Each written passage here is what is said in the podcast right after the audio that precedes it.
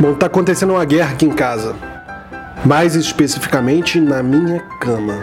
De madrugada, a minha filha de seis meses acorda, fica chorando no berço e só consegue voltar a dormir na minha cama.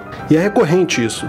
Eu pego ela do berço com cuidado, apoio no meu peito, na ponta dos pés eu vou e me dirijo para o quarto e a coloco deitada entre eu e minha esposa. E aí eu já perdi a batalha da região fronteiriça, pelo contato imediato de marido e mulher, mas pelo menos ela não demora e volta a dormir e eu penso que eu posso descansar.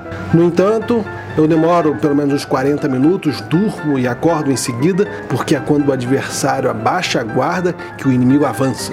Eu abro os olhos e olho pela janela uma lua imponente percebo que estou na beira da cama quase caindo. E ela dormindo de cara no colchão com a bundinha de fralda colada no meu rostinho. A fralda deve estar tá vazia. Eu concluo sentindo o cheirinho de pomada de bumbum de neném limpinho. Eu pego aquele corpinho inerte e molinho e coloco no meio da cama mas um pouquinho mais pro lado de lá da fronteira, mais coladinho com a mãe, claro. Mas eu demoro mais uns 20 minutos para voltar a dormir, acabo dormindo e logo eu me encontro na beira do precipício de novo e agora com o um pezinho de bebê no meu pescoço.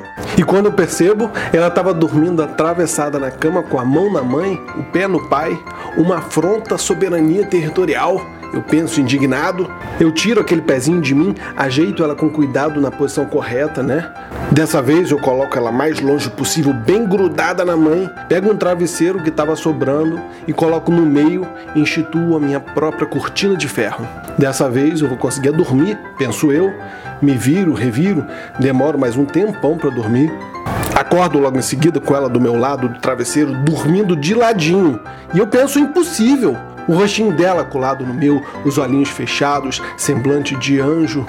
Observo que ela possui um leve sorriso no rosto e desconfio que aquele sorriso seja de deboche. Mas essa impressão passa tão rápido quando a brisa que invade o quarto pela fresta da janela e pelo vidro eu vejo um sol tímido que nasce preguiçoso. Já era dia, o dia estava amanhecendo.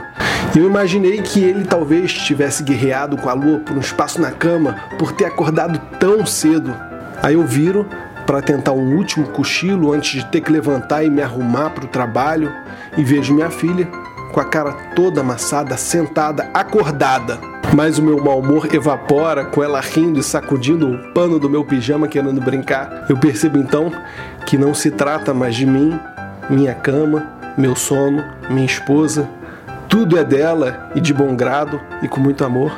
Minha esposa, mãe da minha filha, acorda do outro lado da cama, os olhos pesados, cheios de olheira, se espreguiça, me deseja um bom dia e confessa: Me desculpe, meu amor, eu estava muito cansado e essa noite eu tive que colocar a Lilian algumas vezes colada dormindo em você. Aí eu concluo: é guerra geral e restrita pelo sono.